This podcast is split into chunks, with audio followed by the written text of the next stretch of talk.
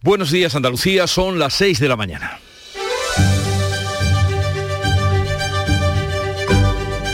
Despierta tu mente, descubre la realidad. En Canal Sur Radio, La mañana de Andalucía con Jesús Vigorra. Hace poco más de una hora que el rey emérito ha llegado de nuevo a Abu Dhabi después de cinco días en España. La última jornada de su estancia la pasó con su familia en la Zarzuela, pero de las 11 horas que estuvo en su antigua residencia poco ha trascendido. Un comunicado hecho público por la Casa Real da cuenta de este encuentro y señala que el rey y su padre, don Juan Carlos, han mantenido un tiempo amplio de conversación sobre cuestiones familiares, así como sobre distintos acontecimientos y sus consecuencias en la sociedad española desde que el emérito decidió trasladarse a Abu Dhabi. También del comunicado trasciende la posibilidad de que el emérito vuelva a poder estar pronto en España. Tras esta visita, el gobierno ha reprochado a don Juan Carlos haber perdido la oportunidad de dar explicaciones sobre algunos aspectos de sus comportamientos más cuestionados. Volvió el emérito a su rincón en el desierto, los políticos a la activación de la campaña y el informe sobre las condiciones de vida en las ciudades de la Unión Europea a poner de manifiesto que en Andalucía siguen estando los pueblos con mayor tasa de paro, Linares, La Línea, Alcalá de Guadaira y los barrios más pobres en Sevilla, el pueblo con la renta más baja, Níjar en Almería. En Cuenca ha sido detenido el presunto asesino de su mujer en Córdoba y en Almería se investiga la violación a una mujer de 30 años por parte de tres hombres en una playa de Pulpí en Almería. Sobre este último crimen de una mujer a manos de su pareja y los abusos sexuales que se han producido en las últimas horas en Andalucía, el presidente de la Junta ha sido contundente en su condena y ha dicho que no habrá un paso atrás en la lucha contra la violencia machista.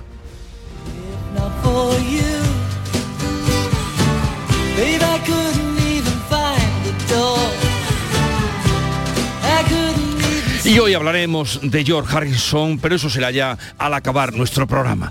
Ahora vamos con el tiempo, que es lo más importante en estos días en los que nos debatimos entre eh, la calor que nos anuncia y los respiros que nos trae la brisa. Carmen Rodríguez Garzón, buenos días. ¿Qué tal? Muy buenos días, Jesús. Bueno, pues hoy van a bajar las temperaturas mínimas en la mitad noroeste y también descenso de las máximas, salvo en el extremo oriental de Andalucía. Para que, bueno, pues se hagan una idea, vamos a tener hoy 30 grados de máxima. Hoy en Málaga 31, en Sevilla y Córdoba 29, en Almería y Huelva 28, en Granada y Jaén y 25 en Cádiz. Los cielos estarán poco nubosos en Andalucía, algunas nubes bajas matinales en el área del estrecho y el viento de componente oeste. Con intervalos fuertes en el litoral mediterráneo habrá rachas muy fuertes en su parte oriental. pues ya lo saben y después de este adelanto de cómo será el tiempo hoy vamos con la actualidad que viene así. El rey emérito ya está de vuelta en Abu Dhabi tras reunirse este lunes con su hijo Felipe VI en el Palacio de la Zarzuela. Ambos han tratado cuestiones familiares y otros acontecimientos, según ha informado el comunicado de la Casa Real. Un comunicado que también remite a la carta del pasado mes de marzo, en la que el emérito hablaba de su voluntad de establecerse en ámbitos privados, tanto durante sus visitas como si en el futuro decidiera volver a instalarse en España. Con esta mención deja abierta una puerta a su vuelta, a su regreso definitivo. Juan Carlos I ha almorzado además de con el rey Felipe, con la reina Leticia, la infanta Sofía, la infanta Elena y sus hijos. La reina Sofía acudía a la reunión, pero apartada de la familia y con mascarilla tras dar positivo en COVID. Antes de su marcha, el ministro del Interior ha lamentado que abandone el país, que el emérito abandone el país sin haber dado explicaciones. Grande Marlasca considera que ha perdido su primera oportunidad de oro. Si en su primer viaje a España en estos dos últimos años no ha aprovechado para dar explicaciones y solo para salir al mar y para una barbacoa, entiendo que ha perdido la oportunidad, la primera oportunidad importante que tenía de dar explicaciones.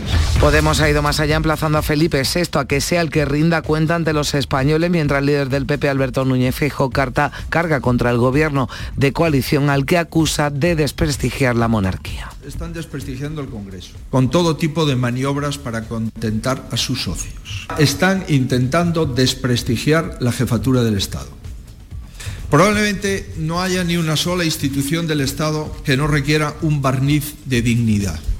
Está previsto que el emérito regrese a mediados de junio a España.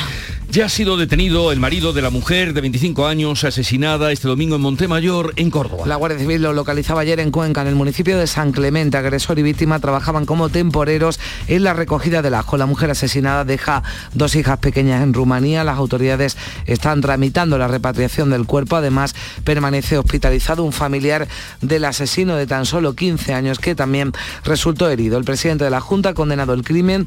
Dice que no habrá pasos atrás en la lucha contra la violencia machista que deja dos mujeres asesinadas en Andalucía en lo que llevamos de año 15 en toda España. A mí me parece un, espectáculo bochornoso que denota que algo tiene que cambiar de manera drástica en Andalucía y en la sociedad española. La batalla contra la violencia de género, violencia machista, como le quieran ustedes llamar, esa es una batalla determinante en Andalucía. Determinante y en la que no vamos a dar ni un paso atrás. En las próximas horas pasará a disposición judicial además el hombre de 50 años acusado de asestar varias cuchilladas a su mujer en Sanlúcar de Barrameda en Cádiz después de que ésta le dijese que quería separarse de él. La apuñaló en presencia de sus tres hijos menores. La víctima de 47 años evoluciona favorablemente dentro de la gravedad. Gobierno y sindicatos han acordado este lunes la mayor oferta de empleo público de la historia de la Administración General del Estado con casi 30.000 plazas. De ellas 15.800 serán de nuevo ingreso, el resto se reparten entre promoción interna y estabilización de puestos de trabajo. No incluye a fuerzas y cuerpos de seguridad del Estado, Fuerzas Armadas ni Administración de Justicia. Francisco Lama, delegado de Acción Sindical del sindicato CESI, valora el acuerdo en estos términos. El Gobierno por fin parece que se ha dado cuenta de las graves necesidades de personal que padece nuestra Administración del Estado y hemos acordado una oferta de empleo histórica, con cerca de 29.000 plazas para este año. Nunca jamás habíamos tenido una oferta similar. Nos ha costado semanas de negociación. Y la viruela del mono que sigue propagándose se abordará hoy en la Comisión de Salud Pública. Andalucía registra ya seis casos de la enfermedad, cuatro de ellos están en Málaga. Las muestras han sido enviadas al Centro Nacional de Microbiología para su confirmación. En todos los casos se ha seguido el protocolo de aislamiento domiciliario. La convencional vacuna contra la viruela, la viruela es la única que se conoce eficaz contra esta variante. Nueve comunidades han detectado ya posibles casos sospechosos de viruela del mono. Hay 20 confirmados por el Ministerio de Sanidad y otros 16 pendientes de resultados definitivos. El Centro Europeo para la Prevención y el Control de Enfermedades ha pedido a los infectados que eviten el contacto con mascotas y también con personas inmunodeprimidas. El riesgo de contagio, según este organismo, es bajo para la mayor parte de la población, pero alto para las personas con múltiples contactos sexuales. Para la población en general, la probabilidad de propagación es muy baja. Sin embargo, la posibilidad de una mayor transmisión del virus entre personas con múltiples parejas sexuales se considera alta. Y en la precampaña de las elecciones andaluzas, 19 de junio, tanto PSOE como Ciudadanos confían en dar la vuelta a las encuestas. Juan Espada ha llamado a los andaluces a acudir a las urnas el 19 de junio, como lo hicieron el 28F, a defender su autonomía y su progreso. Ha vuelto a criticar que el PP pida el voto prestado a los simpatizantes de la izquierda y ha asegurado además que el Ejecutivo de coalición ha vivido estos años de las rentas del legado de los gobiernos socialistas. Eso no se va a producir. Pero... Eso no se va a producir. Y el problema que tiene el señor Moreno Bonilla es que sabe que el PSOE le va a ganar las elecciones. El PSOE lo va a volver a hacer. Y lo va a hacer justamente porque en Andalucía no somos tontos.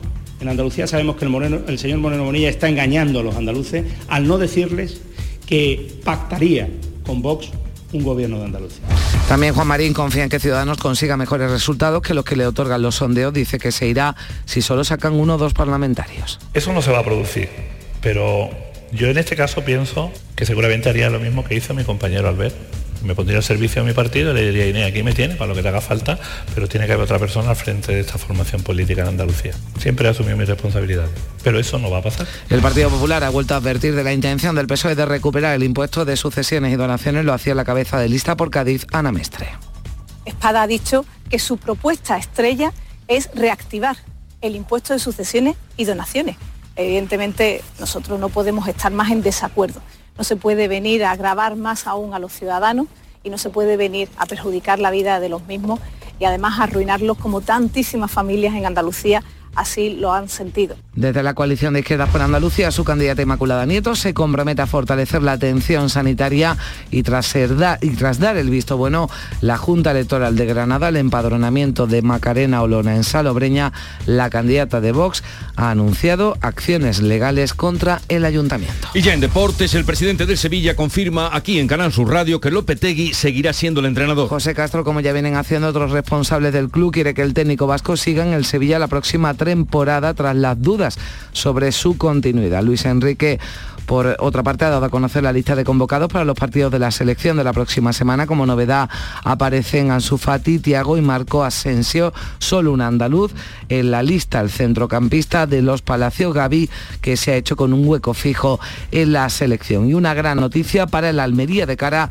a la última jornada en segunda. El equipo de Rubi se juega el ascenso ante el Leganés en Butarque y tras duras gestiones, Sadik no va a viajar con su selección con Nigeria y estará con el Almería en el decisivo partido del domingo. Enseguida vamos a ampliarles estas noticias que adelantamos en titulares, pero vayamos ahora a saber cómo refleja la actualidad de este día, la prensa que ya ha visto y repasado Javier Moreno. Buenos días. ¿Qué tal Jesús Carmen? Buenos días. La prensa que trata de desentrañar lo que ocurrió ayer en el Palacio de la Zarzuela, dice el diario El Mundo, Felipe VI expone a su padre el perjuicio que causa a la corona. El rey dedica un tiempo amplio a explicar al emérito las consecuencias para la sociedad española. Primer plano en fotografía de portada en Diario ABC para el rey emérito. El rey demanda prudencia a don Juan Carlos y en el país el rey emérito regresa a Abu Dhabi sin ofrecer explicaciones. El país que abre con esta noticia, ampliando lo que ya venimos contando, el gobierno prepara una oferta de empleo récord de 45.000 plazas. Hacienda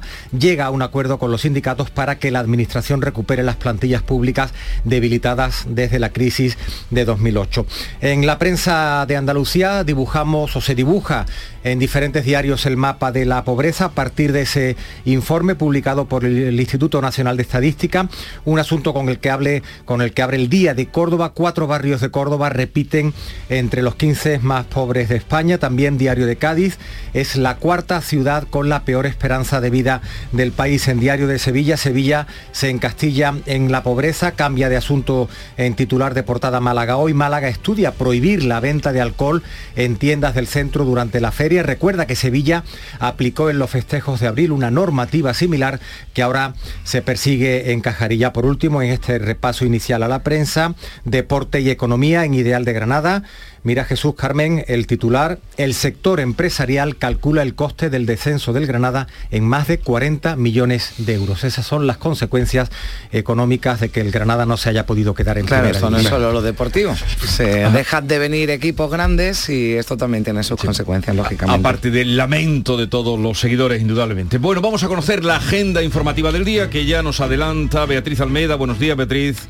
Buenos días, Pedro Sánchez. Está hoy en el Foro Económico de Davos. A las 10 va a intervenir en el plenario donde va a dar un discurso para promocionar España. Busca atraer inversión para el plan público-privado de los microchips y semiconductores que va a aprobar hoy el Consejo de Ministros. En la política nacional, Alberto Núñez Feijóo va a ser elegido senador por el Parlamento gallego. Y fuera de nuestra frontera, la guerra en Ucrania cumple tres meses sin visos de acabar a corto plazo. Además, prosigue la Asamblea Anual de la Organización Mundial de la Salud. Su director general, Tedros Adhanom, ya conocido y estamos todos muy familiarizados con él, va a ser reelegido para un nuevo mandato de cinco años. Tenemos avances y presentaciones culturales mm, numerosos. El alcalde de Granada presenta la cuadragésimo edición del Festival Zaidín Rock, el Teatro Cervantes de Málaga, la ópera de Verdi Il Trovatore y la Bienal de Flamenco nos va a contar la programación de la vigésimo segunda edición. Además, con motivo de los cinco siglos de la muerte de Luis Antonio de Nebrija, se presenta esta tarde a las seis y media en el Archivo Histórico Provincial de Sevilla el libro infantil El Niño de Lebrija. Su autora es Encarnación Gómez Reina y es una buena forma de difundir la figura de nuestro paisano lingüista y humanista universal. Bueno, ya ven un poco de todo en la agenda del día, que comenzó con el Club de los Primeros. Querida Charo Padilla, ¿alguna sorpresa, alguna alegría mañanera? Alegría la que tenía Álvaro cuando vio que su equipo, el Cádiz, ganaba. Y hoy hemos tenido la otra parte de, la moneda. Ayer era un aficionado del Granada, hoy del Cádiz, que todavía está el hombre ronco, que además, fíjate, es especialista en materiales compuestos y está ahora mismo su empresa proyectando la cúpula retráctil del Bernabéu todo es alrededor del fútbol. Y nos hemos ido hasta Cartago, donde en Costa Rica, allí está Alberto, que desde hace un mes es eh, del Club de los Primeros, porque estaba buscando una emisora española que conectara con Andalucía. ¿Y te encontró a ti? Totalmente, y se quedó. Es que así de fácil. ¿no? Que yo no, yo no tengo ninguna duda, además a mí no me extraña. Y, no tiene ninguna conexión con Andalucía, solo que le gusta nuestra tierra y va a venir en las próximas semanas. Y se ha hecho del Sevilla Fútbol Club. Digo, pero ¿por qué? Si tenemos otro equipo también. pues porque. Pues porque sí. Manipulando. claro, por favor. Y entonces le he dicho que no se, que no se preocupe, que me diga la fecha que va a venir, que entre todos los oyentes del Club de los Primeros vamos a hacer una ruta por Andalucía de los mejores sitios. Estupendo. Haciendo patria y repartiendo alegría, Charo Padilla cada mañana a las 5 en el Club de los Primeros. Suena ahora la música de este grupo, Los Cucas.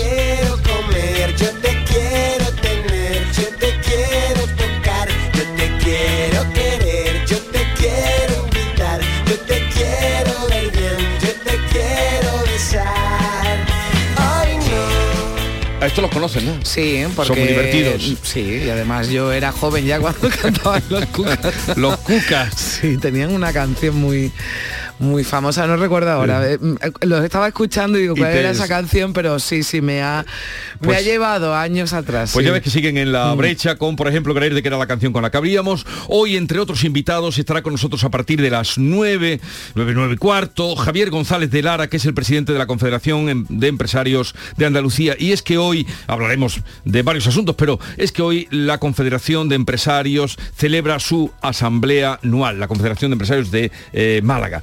Y también vamos a tener, después de la tertulia, nuestro tiempo de cultura con Carmen Camacho y con Alfredo Valenzuela, repaso de libros y maneras de hablar en Andalucía. A partir de las 11 llega el tiempo de los Guiri, Guirilandia, y terminaremos con un libro que habla sobre la música y la vida de George Harrison, La luz interior de George Harrison. Con él y con Conchi Moya, que es su autora y otra colaboradora de esta casa, Marta Navarro. Vamos a concluir la mañana, o sea que tendremos un final musical y de buena música como la que hacía y hace George Harrison. Así es que quedan invitados. Ahora sigue la información.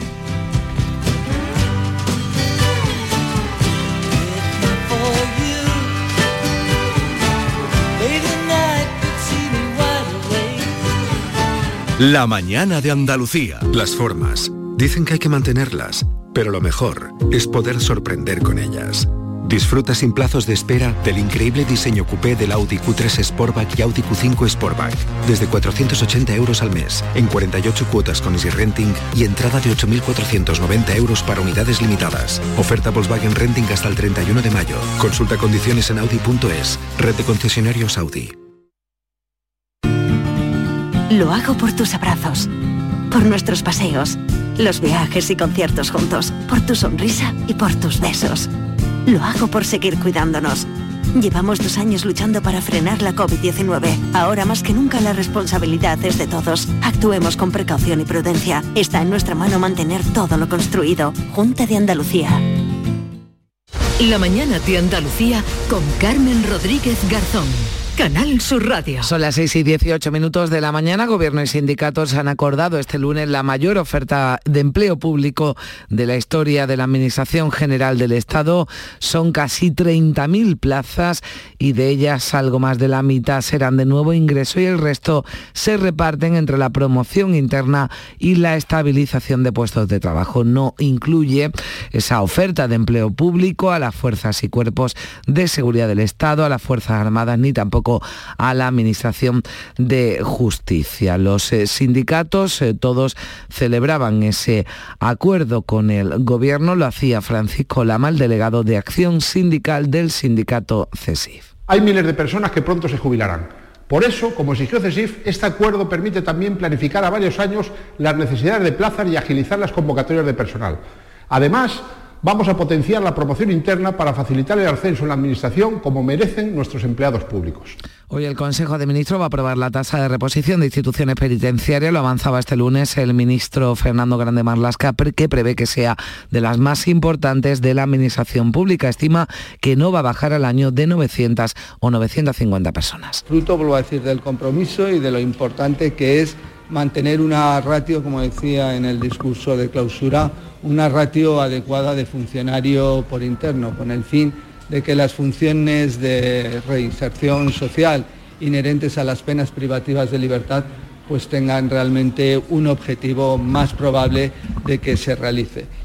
Pedro Sánchez, el presidente del Gobierno, va a intervenir hoy en el Foro Económico de Davos en Suiza. Se va a ver allí con los principales dirigentes de Intel, Qualcomm, Micron y Cisco, las cuatro grandes empresas del sector de los microchips y semiconductores, para atraer inversiones a España. Y es que precisamente el Consejo de Ministros que va a presidir hoy Nadia Calviño va a aprobar un plan financiado con 11.000 millones de los fondos europeos para convertir a nuestro país en un gran productor de estos componentes y dejar así de depender del mercado asiático. Eso será en el Consejo de Ministros, en el Palacio de la Moncloa, en el Palacio de San Telmo en Sevilla, Consejo de Gobierno de la Junta que lleva hoy en su agenda varios asuntos de interés. La oferta de formación profesional del próximo curso que busca acercar estas enseñanzas a la demanda laboral. También se van a aprobar ayudas a organismos que defienden a víctimas del terrorismo y por último un informe de la situación del Pacto de Estado contra la violencia de género y su impacto en Andalucía. De violencia machista hablamos, ya está detenido el presunto asesino de una joven temporera rumana de 25 años que moría este domingo apuñalada en la localidad cordobesa de Montemayor. La Guardia Civil localizaba a su asesino ayer en Cuenca, a su pareja en el municipio de San Clemente, la víctima de este crimen machista de 30 años, igual que su pareja, eran temporeros que habían acudido a este pueblo cordobés a la campaña del ajo. Además, en las próximas horas pasará a disposición judicial el hombre de 50 años acusado de asestar varias puñaladas a su mujer en Sanlúcar de Barrameda. Esta dijo que quería separarse de él y la apuñaló en presencia de los tres hijos menores. Según el delegado del gobierno en Andalucía, Pedro Fernández, en 2014 este hombre ya había sido denunciado, pero no se habían aplicado medidas cautelares porque la pareja decidió retomar su relación. Había transcurrido el tiempo, se mantenía la convivencia y parece ser que habían, bueno, se habían quedado sin efecto esas medidas, eh, por lo tanto existía convivencia y lamentar profundamente que además ese hecho se produce delante de tres niños. La Guardia Civil en Almería está investigando una violación grupal que ha ocurrido en Pulpí. Una mujer de 30 años denunció que el pasado sábado fue forzada por tres hombres de 18 a 25 que se ofrecieron a acompañarla después de tomar unas eh, copas. De momento no hay detenidos. El caso está bajo secreto de sumario. Se ha ingresado ya en prisión otro hombre de 42 años detenido por la Policía Nacional como presunto autor del ataque a una amiga cuando huía de una vivienda en la que intentó violarla en Alcalá de Guadaira en Sevilla. Este individuo cuenta con más de una veintena de detenciones, varias de ellas por delitos violentos. Se le acusa de apuñalar a esta mujer por la espalda con un cuchillo de cocina con el que previamente la había intimidado. El ataque se produjo cuando la víctima se acercó al domicilio del agresor para devolverle unos eh, objetos eh, prestados. Lo contaba la portavoz policial Sara Talabán. Los agentes pudieron localizar a la víctima siguiendo un rastro de sangre que salía del domicilio señalado por los vecinos hacia la casa de un familiar de la misma, que vivía muy próximo al lugar, donde la mujer pudo refugiarse tras haber escapado de la vivienda donde el detenido había intentado violarla, ocasionándole lesiones graves. Y más suceso, la Guardia Civil busca a dos hombres como presuntos autores de la muerte de una mujer de 33 años en Arjona, en Jaén. También pues, le causaba heridas a su hermana de 39 que ya ha sido dada de alta. Estos dos hombres están ya identificados, son hermanos del exnovio de la fallecida, pero se encuentran en paradero desconocido. Cuando esté clara la motivación de la agresión y según avance la investigación también se podrá determinar si estamos ante un nuevo caso de violencia machista. Y esta noticia tremenda que nos llegaba desde Pakistán, dos hermanas de Tarrasa en Barcelona de origen pakistaní han sido torturadas y asesinadas en Pakistán al rechazar un matrimonio que había sido apalabrado por sus propios padres con sus primos. Las jóvenes se habían desplazado engañadas hasta aquel país y cuando intentaron deshacer esos matrimonios amañados fueron asesinadas por seis miembros de su familia. Son las 6 y 25 minutos. El rey emérito ya está de regreso a Abu Dhabi después de cuatro días de estancia en España, una visita envuelta en la polémica tras acudir al Palacio de la Zarzuela, la Casa Real ha emitido un comunicado en el que informa de que don Juan Carlos y Felipe se están conversando ampliamente sobre cuestiones familiares y otros acontecimientos. Al almuerzo han asistido la reina Leticia, la infanta Sofía, la infanta Elena también y la tía del rey con su marido. La reina Sofía estuvo presente, pero apartada y con mascarilla por haber dado positivo en COVID. Antes de su marcha, varios ministros del gobierno, el de Consumo Alberto Garzón o el de Interior, han lamentado que Juan Carlos I abandonara el país sin haber dado explicaciones, pero Podemos ha ido más allá y emplaza a Felipe VI a rendir cuenta ante los españoles, así lo decía María Teresa Pérez. Felipe VI ha manejado la información de forma opaca y creemos que si no quiere acercar todavía más ese horizonte republicano que ya está viniendo, pues debería rendir cuentas como actual rey de España. Y debería también dejar de ser inviolable para demostrar que la ley es igual para todos, porque por ahora no lo es. Y hablamos ya de la precampaña de las elecciones andaluzas del próximo 19 de junio. El candidato del PSOE ha llamado a los andaluces a acudir a las urnas como acudieron el 28F, a defender su autonomía y su progreso, dice Juan Espadas, que ahora además están en juego los derechos y las libertades conquistadas. Se ha vuelto a criticar que el PP pida el voto prestado a los simpatizantes de izquierda. Lo que quiero es que ninguna persona que necesite de lo público, que necesite de un gobierno comprometido, se quede en su casa para que otro tome la decisión. Necesito que la gente con problemas vote y sea protagonista de las decisiones. Desde el PP, la número uno por Cádiz, Ana Mestre, dice que Andalucía será más moderna y tendrá mejores equipamientos con la segunda bajada masiva de impuestos anunciada por Moreno. Critica que el PSOE pretenda recuperar el impuesto de sucesiones. Espada ha dicho que su propuesta estrella es reactivar el impuesto de sucesiones y donaciones. Evidentemente nosotros no podemos estar más en desacuerdo.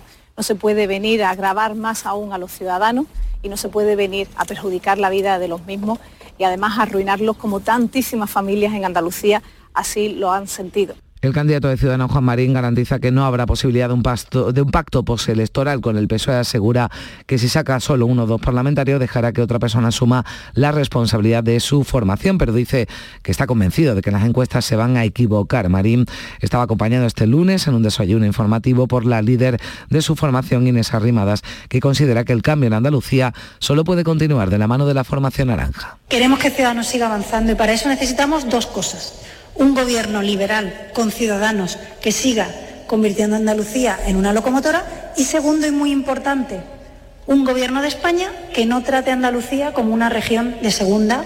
La candidata de Por Andalucía, Inmaculada Nieto, se compromete a fortalecer la atención sanitaria pública en nuestra comunidad. De la misma manera que ellos en una estrategia fría y calculado y calculada han debilitado la sanidad pública para garantizar que a la privada llegaban nuevos entre comillas, clientes, el camino que la coalición por Andalucía va a recorrer si es el próximo gobierno de la Junta es a la inversa. Vamos a fortalecer la sanidad pública y la candidata de Vox, Macarena Olón, ha presentado ante la Guardia Civil una denuncia contra la alcaldesa de Salobreña por un presunto delito electoral y de prevaricación. La regidora socialista ha iniciado un procedimiento de baja de su empadronamiento que la Junta Electoral ha dado por válido en el momento de proclamar su candidatura 6 y 28. La mañana de Andalucía. Al contratar al informático, lo entrevistaste. Y al contratar a la contable, también. Si en tu empresa todos han hecho una entrevista de trabajo, ¿por qué tu banco no? Con Sabadell, tu banco es parte de tu equipo. Entrevístanos y te demostraremos que somos el banco que tu empresa necesita. Pide tu entrevista en bancosabadell.com barra entrevístame. Sabadell, ¿necesitas un banco?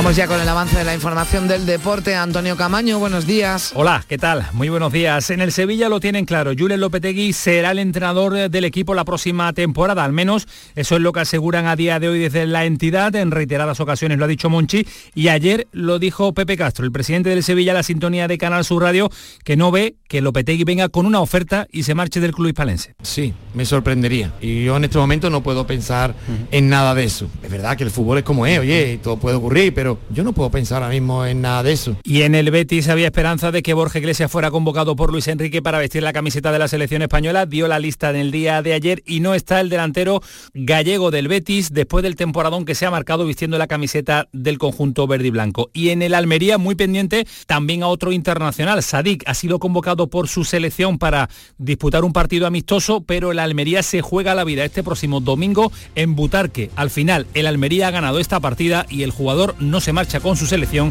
y sí estará con el conjunto de Rubí.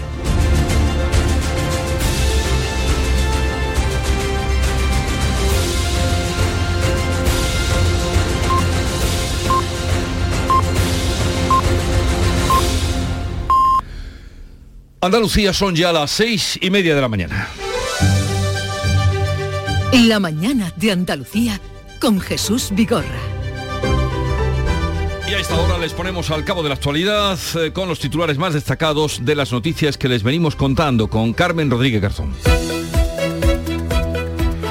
Gobierno y sindicatos aprueban una oferta pública de empleo de casi 30.000 plazas. Es la mayor de la historia de la Administración General del Estado, 15.800 de nuevo empleo, 9.500 de promoción interna y 4.100 de consolidación de puestos de trabajo. El Consejo de Ministros dará luz verde a la tasa de reposición de instituciones penitenciarias y al plan para convertir España en un fabricante a gran escala de microchip y semiconductores. Un plan público-privado con financiación europea que busca evitar la dependencia del sudeste asiático y que lleva a Pedro Sánchez al Foro Económico de Davos, donde va a intervenir en el plenario. Ha sido detenido en Cuenca el presunto asesino de su pareja, de su mujer, en Montemayor, Córdoba. El municipio al que habían acudido como temporeros de la campaña del ajo ha guardado un minuto de silencio en su recuerdo y en repulsa a este nuevo asesinato machista. La mujer de 26 años, la víctima, deja dos hijas pequeñas en Rumanía. La Guardia Civil investiga la violación a una mujer de 30 años por parte de tres hombres en una playa de Pulpí, en Almería. En Sevilla ha entrado en prisión un hombre de 42 años por apuñalar a una mujer a la que intentó violar en Alcalá de Guadaira. Este individuo cuenta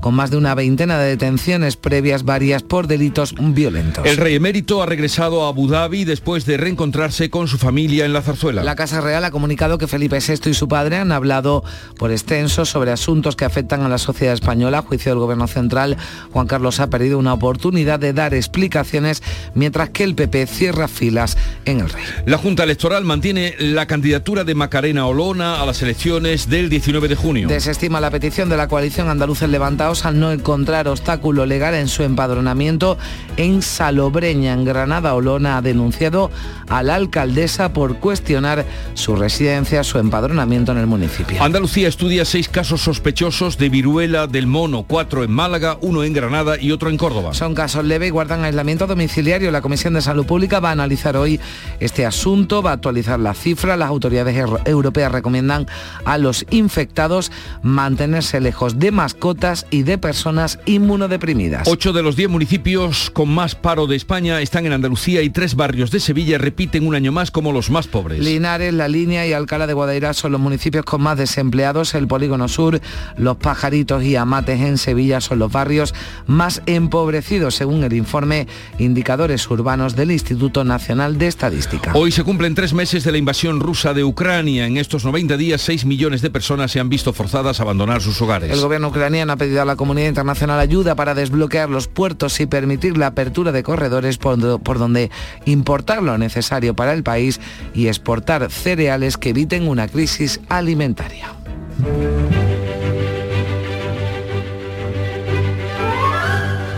Y hoy, 24 de mayo, mucha gente lo sabrá, 24 de mayo se celebra la festividad de María Auxiliadora para venerar la faceta de la Virgen protectora de la comunidad cristiana. Una eh, efemérides, aparte de que es un nombre también bastante común, muy celebrado por la- los colegios que llevan su nombre, por eh, la labor eh, en la enseñanza. de que Sí, estaba pensando ahora, digo, ¿no? Que en, en, vamos, en Sevilla, ¿no? Que supongo que también en otras Sí. ciudades, pero en la que reside de donde hablamos, eh, María Auxiliadora tiene, vamos, varios colegios, como decía, procesiones, en fin. Que, Barrios con su nombre, eso también se, nombre. se reproduce en La muchos- ronda, ¿no? Principal, en una de las rondas principales En muchas ciudades.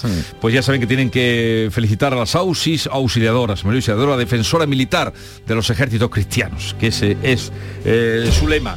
Y tal día como hoy, pero de 1928, se inauguraba el servicio telefónico entre España y Reino Unido.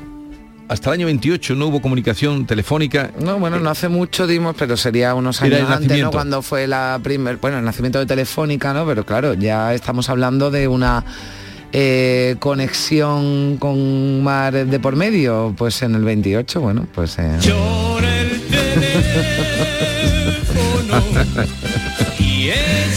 Ambientación musical. Y ahora también vamos a recordar que tal día como hoy de 1941, hace pues 79 años, Bob Dylan, músico, poeta, compositor norteamericano y finalmente ya Premio Nobel de Literatura en el año 2016, nacía tal día como hoy. How many roads must a man walk down before Y la cita del día. Por severo que sea un padre juzgando a su hijo, nunca es tan severo como un hijo juzgando a su padre.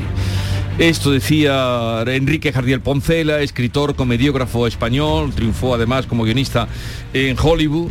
Por severo que sea un padre juzgando a sus hijos, nunca es tan severo como un hijo juzgando a su padre. Sí, algo que ahora nos contará Javier, recoge la, la- la prensa, ¿no? Precisamente, bueno, como se suele decir también, ¿no? Parece que Felipe VI le leyó la cartilla a su padre. De lo que hay que leer entre, eh, entre Bueno, líneas. algunos lo dicen directamente, en A algunos ver. periódicos Bueno, dicen no que, dicen que juzgando, actuó, ¿no? Que actuó como ya jefe de Estado. efectivamente ¿no? Pero- dicen exponiendo, demandando, es lo que, buenos días de nuevo, eh, Jesús Carmen, por ejemplo, El Mundo dice que Felipe VI expone a su padre el perjuicio que causa la corona. En ABC el rey demanda prudencia a don Juan Carlos. Y en el país habla... eh, se habla de, explicaciones, las que no ha dado el rey emérito regresa a Abu Dhabi sin ofrecer explicaciones. Y el titular de apertura del país que viene a ampliar la información que venimos contando durante la mañana es que el gobierno prepara una oferta de empleo récord de 45.000 plazas. Ya hemos hablado de que se han aprobado 30.000. A eso hay que sumar 1.737 plazas de nuevo ingreso, 5.900 de estabilización en la justicia. Además habrá casi 5.000 en las fuerzas de seguridad y 1.900 en las fuerzas armadas. Es una decisión que supone, según el país, un cambio de tendencia respecto a lo que ha habido en los últimos años. Y en la prensa de Andalucía, el Instituto Nacional de Estadística publicaba ayer ese informe Condiciones de vida en las ciudades de la Unión Europea. Dan muchos detalles algunos periódicos como el Día de Córdoba. Cuatro barrios de la capital de Córdoba repiten entre los 15 más pobres de España. Las Palmeras, Guadalquivir, Sector Sur y Moreras se enquistan en el ranking nacional. En el día, en Diario de Cádiz, es la cuarta ciudad con la peor esperanza de vida del país, pero también da detalles sobre las consecuencias en la provincia. Sanlúcar y Barbate, entre las 10 localidades con menos renta per cápita. Y la línea es el único gran municipio donde la expectativa al nacer es inferior a 80 años. En Diario de Sevilla, Sevilla se encastilla en la pobreza, pero da también cuenta de otro informe relativo al medio ambiente. El desierto avanza en Andalucía y sobre este asunto hay también detalles en Málaga hoy. La Axarquía, camino de la desertificación. Un estudio nacional señala a la comarca como la que más sufre el proceso. También leemos como titular de apertura en este diario que Málaga estudia prohibir la venta de alcohol en tiendas en el centro durante la feria. Atención porque es una medida que recuerda que también se ha aplicado en Sevilla en los festejos de abril, una normativa similar que ahora persigue encajar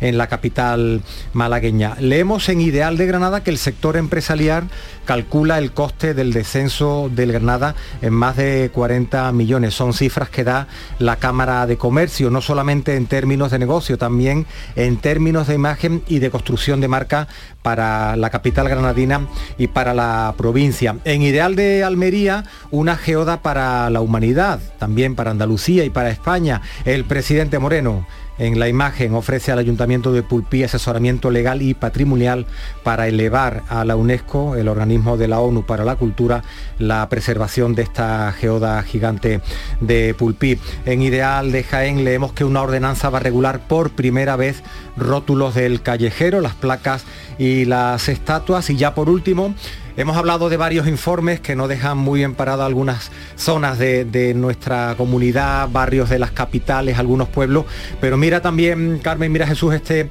este ranking del que da cuenta Diario de Cádiz y que publica The Times, el prestigioso diario británico. Castellar y Setenil, en Cádiz, están entre los 20 pueblos más bonitos de España. Y hay algunos más en Andalucía.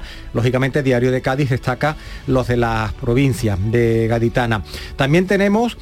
En, bueno, en Andalucía tenemos al Monaster La Real, en Huelva, tenemos Genalguacil, en Málaga, Pampaneira en Granada y Lucainena de las Torres en Almería. Así que tenemos a seis o siete pueblos de nuestra comunidad entre los más bonitos, son un atractivo, hay que visitarlos y eso también es riqueza, eso es patrimonio cultural y son ingresos para, para estos pueblos de Andalucía. Y el disfrute de poder contemplarlos y gozarlos. Son las 6, 40 minutos en un momento y sigue la información ahora en Canal Sur Radio. La mañana de Andalucía. El 19 de junio de 2022 son las elecciones al Parlamento de Andalucía. Si estás temporalmente en el extranjero entre el 26 de abril y el 19 de junio, puedes votar en las elecciones al Parlamento de Andalucía del próximo 19 de junio. Para ello debes inscribirte en el registro de matrícula consular como no residente y recoger tu solicitud hasta el 21 de mayo en tu oficina consular o descargarla en la web del Ministerio de Asuntos Exteriores, Unión Europea y Cooperación, www.exteriores.gov.es. Tendrás que entregarla personalmente con tu DNI o pasaporte en la misma oficina consular. Recibirás la documentación en tu domicilio del extranjero y tendrás hasta el 15 de junio para enviar gratuitamente tu voto por correo certificado. Puedes ejercer tu derecho al voto aunque estés temporalmente en el extranjero. 19 de junio de 2022. Elecciones al Parlamento de Andalucía. Infórmate llamando al teléfono gratuito 919-0622 o entra en eleccionesparlamentoandalucía2022.es. Junta de Andalucía. ¿Tu casa te aburre? Ven a Conforama y márcate un renove hasta un 25% de descuento extra en sofás, colchones y muebles para renovarla al mejor precio. Tu renove te espera hasta el 24 de mayo en tu tienda Conforama y en la web. La mañana de Andalucía con Carmen Rodríguez Garzón. Canal Sur Radio. 6 y 41 minutos de la mañana, la evolución de la viruela del mono se va a abordar hoy en la Comisión de Salud Pública. La preocupación por esta nueva enfermedad infecciosa ha llevado a Sanidad a aprobar un protocolo para la detección precoz de los casos mientras valora las opciones terapéuticas más eficaces. Aquí en Andalucía se han registrado seis casos, seis casos posibles de viruela del mono. Las muestras han sido enviadas al Centro Nacional de Microbiología para su confirmación en todos estos casos se ha seguido el protocolo de aislamiento domiciliario, según el consejero de salud Jesús Aguirre, que daba cuenta de que uno de ellos fue contacto directo con una persona que ya ha sido confirmada dado positivo. Tenemos ahora mismo cuatro casos en Málaga, uno en Granada y uno en Córdoba que están en estudio. Estamos hablando ahora mismo de una enfermedad cuya evolución son leves. Los seis casos que tenemos se le ha aplicado el protocolo y lo tenemos ahora mismo en aislamiento eh, domiciliario pero dentro de una levedad en la evolución clínica de, esta patología. Pues eh, lo han escuchado, cuatro casos en Andalucía, sean cuatro en Málaga, uno en Granada y otro en Córdoba. Son seis los que están en estudio, 20 confirmados en España por el Ministerio de Sanidad, pero hoy se van a actualizar esas cifras, 16 están pendientes resultados definitivos, Madrid en la que registra más eh, casos. El Centro Europeo para la Prevención y el Control de Enfermedades ha pedido a los infectados que eviten el contacto con mascotas y también con personas inmunodeprimidas, con mascotas, porque son transmisores de esa enfermedad de la viruela del mono. Hoy vamos a conocer nuevos datos sobre la evolución del COVID, de la pandemia. Los últimos notificados son del viernes, jornada en la que la Consejería de Salud informaba de 41 fallecidos y algo más de 8.000 nuevos contagios en Andalucía. Con estos eh, datos, la tasa COVID en la comunidad se situaba en 603 casos por cada 100.000 habitantes. Hablamos de mayores de 60 años y en los hospitales andaluces el viernes había 797 pacientes. Vamos a ver cómo ha evolucionado la pandemia. Hoy además se cumplen tres meses de la invasión rusa de Ucrania, de la guerra de Ucrania. En estos 90 días, 6, millones de personas se han visto forzadas a dejar el país en el mayor éxodo desde la Segunda Guerra Mundial. Según ACNUR, el presidente Volodymyr Zelensky hacía este balance en su habitual vídeo diario en las redes sociales. Desde el 24 de febrero el ejército ruso ha lanzado 1.400 ataques con misiles, la gran mayoría contra objetivos civiles y ha habido más de 3.000 ataques aéreos. Las próximas semanas serán difíciles, pero no tenemos otra alternativa que luchar. Luchar y ganar, liberar a nuestra tierra y a nuestra gente. Zelensky, que ha intervenido en la apertura del Foro Económico de Davos en Suiza, ha hecho un llamamiento a parar, decía, a la fuerza bruta en referencia a Rusia. En ese Foro Económico de Davos, eh, coincidiendo con su inicio, Intermon Oxfam ha hecho público su informe Beneficiarse del Sufrimiento, en el que denuncia la desigualdad de rentas en el mundo, un informe que denuncia cómo desde el inicio de la pandemia hay 573 nuevos mil millonarios. Susana Ruiz, responsable de justicia fiscal de Intermon Oxfam, explicaba anoche en el Mirador de Andalucía de Canal Sur Radio que estos mil millonarios surgen en momentos de crisis para la mayoría una persona que tiene un patrimonio por encima de los mil millones de, dólares cada 30 horas en una de las crisis más duras que hemos vivido. De eso es de lo que estamos hablando. Y en sectores especialmente que tienen mucho que ver con las condiciones de vida del conjunto de la, de la población mundial. El sector tecnológico, el de alimentación, la agricultura o el energético. Y una vez más, Sevilla tiene el dudoso honor de tener los dos barrios más pobres de España, el Polígono Sur y Los Pajaritos, pero además tiene otros cuatro entre los 15 con menos renta per cápita del todo el país. Según el estudio Indicadores Urbanos que realiza el Instituto Nacional de Estadística Andalucía, tiene ocho de los diez municipios más pobres. El ranking lo encabezan los almerienses de Níjar y Vícar, seguidos del gaditano de Barbate y el sevillano de Los Palacios. En cuanto al desempleo, 12 de las 20 localidades con más paro de todo el país también son andaluzas. El número uno lo ocupa Linares y le sigue la línea de la Concepción, le siguen la línea Alcalá de Guadaira y Jerez de la Frontera. Y la Comisión Europea ha advertido a España de la elevada deuda de las administraciones. Ha pedido que contenga el gasto público en las habituales recomendaciones a cada país. El Ejecutivo Comunitario apuesta por actuar con prudencia fiscal, algo que ha sido avalado por la vicepresidenta española Nadia Calviño. Sepan además que la presidenta del Banco Central Europeo, Christine Lagarde, ha confirmado que van a comenzar a subir los tipos de interés en julio y que la zona euro saldrá de los tipos de interés negativos. La primera subida después de más de una década, 6 y 46 minutos.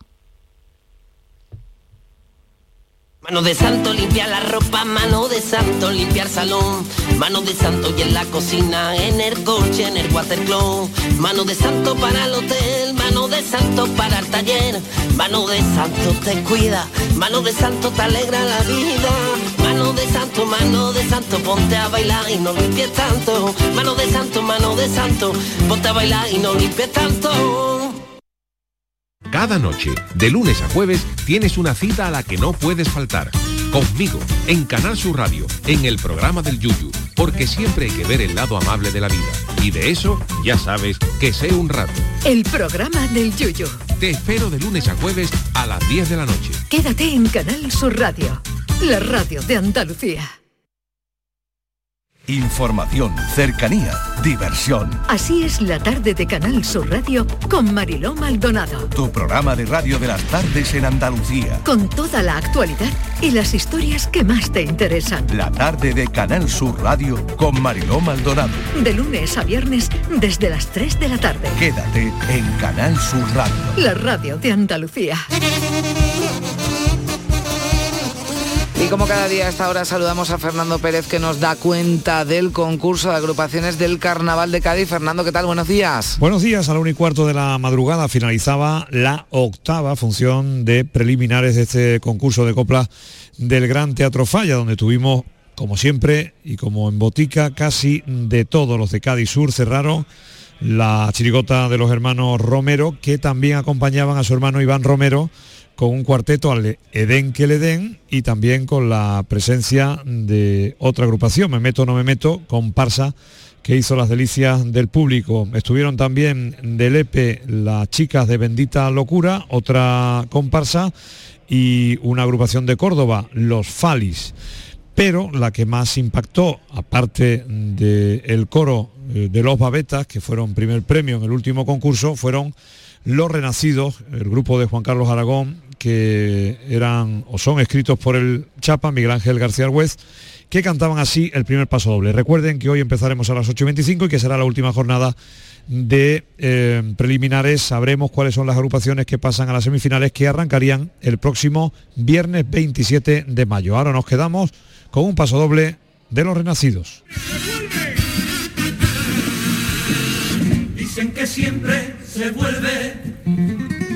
Donde fuimos felices, que me han devuelto mis pasos al viejo teatro de donde partí, con recuerdos que florecen como en un jardín, y en la garganta un misterio. Hoy vuelvo al sitio en cuyo aliento tan dulces momentos contigo viví, donde yo me hice un hombre, donde unas veces ganado, donde otras veces perdido donde yo fui rival y compañero de los que cantan hoy aquí conmigo. Pero qué gusto me da vivir así. El Carnaval de Cádiz avanza cada año en igualdad. En Covirán queremos seguir impulsando el talento femenino y por eso hemos lanzado micarnavalnomefalla.com, donde impulsaremos y daremos visibilidad a nuestras artistas femeninas. Covirán. Son las 7 menos 10 minutos, se quedan en Canal Sur Radio y en RAI ahora con la información local. En la mañana de Andalucía de Canal Sur Radio. Las noticias de Sevilla. Con Pilar González. Hola, buenos días. Seis barrios de Sevilla y tres pueblos de nuestra provincia están en la lista de los 15 más pobres de todo el país. Hoy tenemos cielo con intervalos de nubes alta, viento del oeste o noroeste y las máximas bajan ligeramente. Hoy tendremos 27 grados en Lebrija, 28 en Morón, 30 en Écija y 31 en Sevilla. A esta hora 19 grados en la capital. Poner lavadoras a las 3 de la mañana porque gasta menos es ahorrar. Irte de vacaciones en temporada baja es ahorrar mucho. Y aprovechar los días de superahorro de Mercamueble es superahorrar. Del 16 de mayo al 7 de junio, días de superahorro con descuentos directos de 100, 200 y hasta 300 euros. Solo en Mercamueble. En Canal Sur Radio, las noticias de Sevilla. El Polígono Sur, Los Pajaritos y Amate repiten como barrios más pobres de toda España. Lo dice el informe anual del Instituto Nacional de Estadística. La renta media en estos tres barrios está entre los 5.600 y los 6.000 euros. Además, hay otros cuatro barrios de la capital que están también en esa lista de 15 barrios con menor renta per cápita de todo el país. Son Torreblanca, La Oliva, Palmete y Polígono Norte. El comisionado del Polígono Sur, Jaime Bretón, lamenta que se ponga el foco una vez más en ese barrio donde siguen trabajando con planes de formación, porque en la educación, dice, está la clave. Hay que incidir mucho en la formación, en la educación, en concienciar a la población de que eh, aquel que estudia más, que se forma más, eh, tiene más oportunidades eh, a lo largo de su vida y eso requiere tiempo. El portavoz municipal de Ciudadanos, Álvaro Pimentel, considera un fracaso absoluto que Sevilla lidere un año más el ranking con los barrios más pobres. No podemos acostumbrarnos porque es un fracaso absoluto.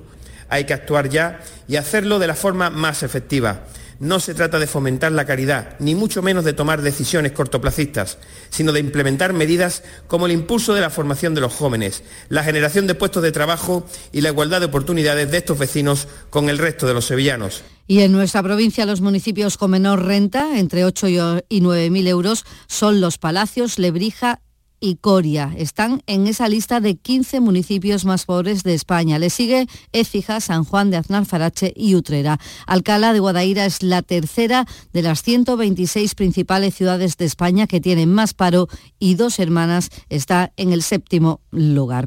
Y más asuntos. Nos situamos ahora en la carretera. Las obras de reordenación del enlace de la Pañoleta estarán terminadas en julio, al igual que la ampliación de la A49 para que estén operativas en los meses más fuertes de verano. Hay tres ramales independientes para enlazar la A49 con la S30 en ambos sentidos y también con la Nacional 630. Con esto se conseguirá una mayor seguridad y fluidez de tráfico en una zona por la que circulan 100.000 vehículos diarios y hasta 120.000 en verano. Lo ha explicado así el delegado del Gobierno, Pedro Fernández. Avanzando bien y que pronto va a ser una realidad y va a evitar una siniestralidad importante y también va a mejorar la funcionalidad desde el punto de vista de la capacidad en su entronque con las distintas direcciones que, que admite esta, este enlace y también sobre todo pues dotarlo de mayor seguridad.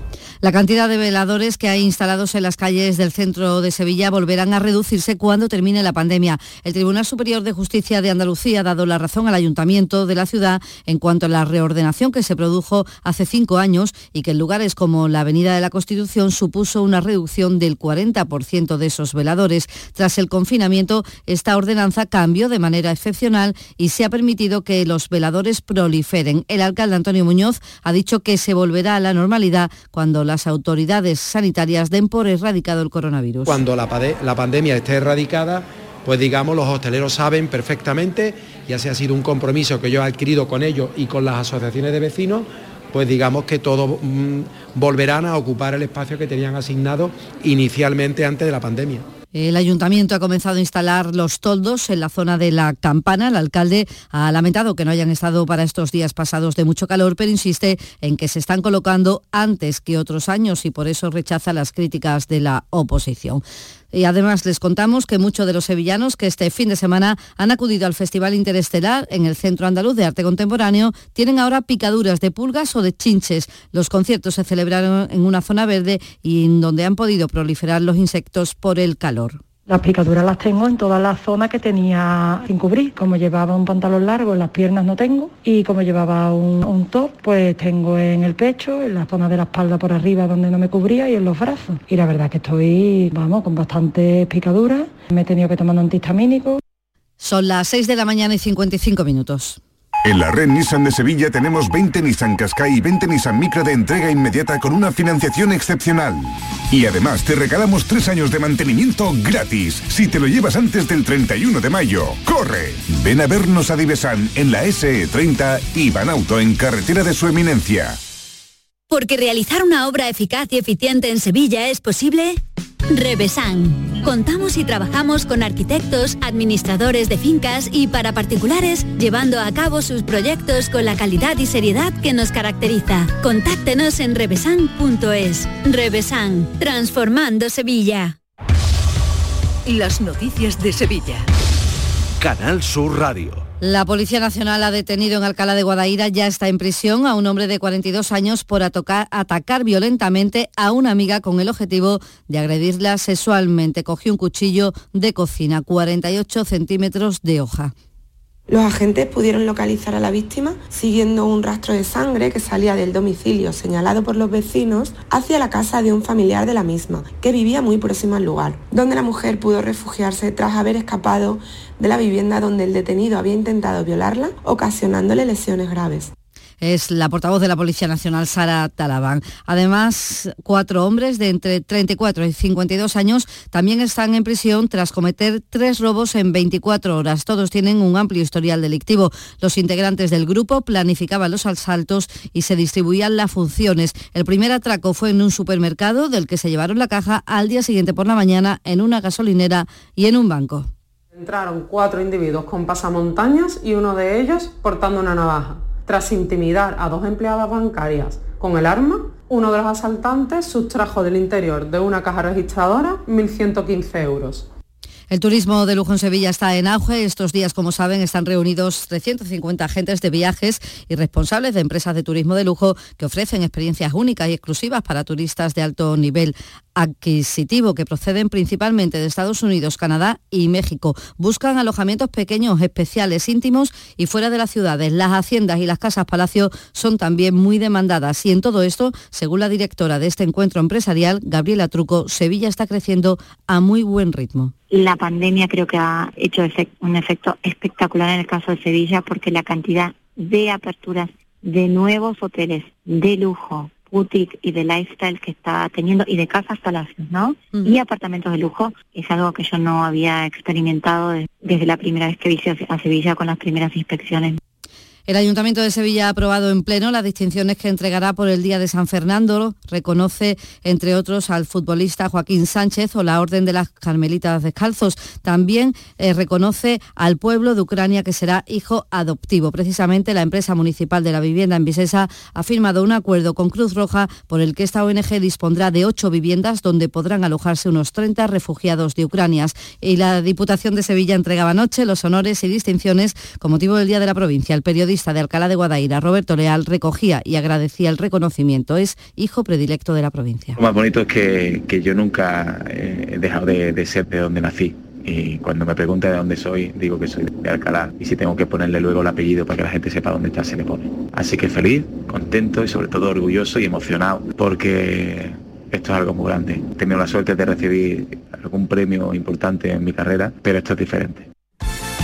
De Porto es Antonio Camaño. Hola, ¿qué tal? Muy buenos días. En el Sevilla lo tienen claro. Julen Lopetegui será el entrenador del equipo la próxima temporada. Al menos eso es lo que aseguran a día de hoy desde la entidad. En reiteradas ocasiones lo ha dicho Monchi. Y ayer lo dijo Pepe Castro, el presidente del Sevilla, la sintonía de Canal Sur Radio, que no ve que Lopetegui venga con una oferta y se marche del club hispalense. Me sorprendería. Y yo en este momento no puedo pensar en nada de eso. Es verdad que el fútbol es como es, oye, todo puede ocurrir, pero yo no puedo pensar ahora mismo en nada de eso. Y en el Betis había esperanza de que Borja Iglesias fuera convocado por Luis Enrique para vestir la camiseta de la selección española, dio la lista en el día de ayer y no está el delantero goleador del conjunto verde y blanco. Temporadón el que ha hecho el gallego, pero Luis Enrique se ha olvidado de él. A esta hora 16 grados en Castilblanco de los Arroyos, 17 en Marchena, también en Los Palacios, 19 en Sevilla.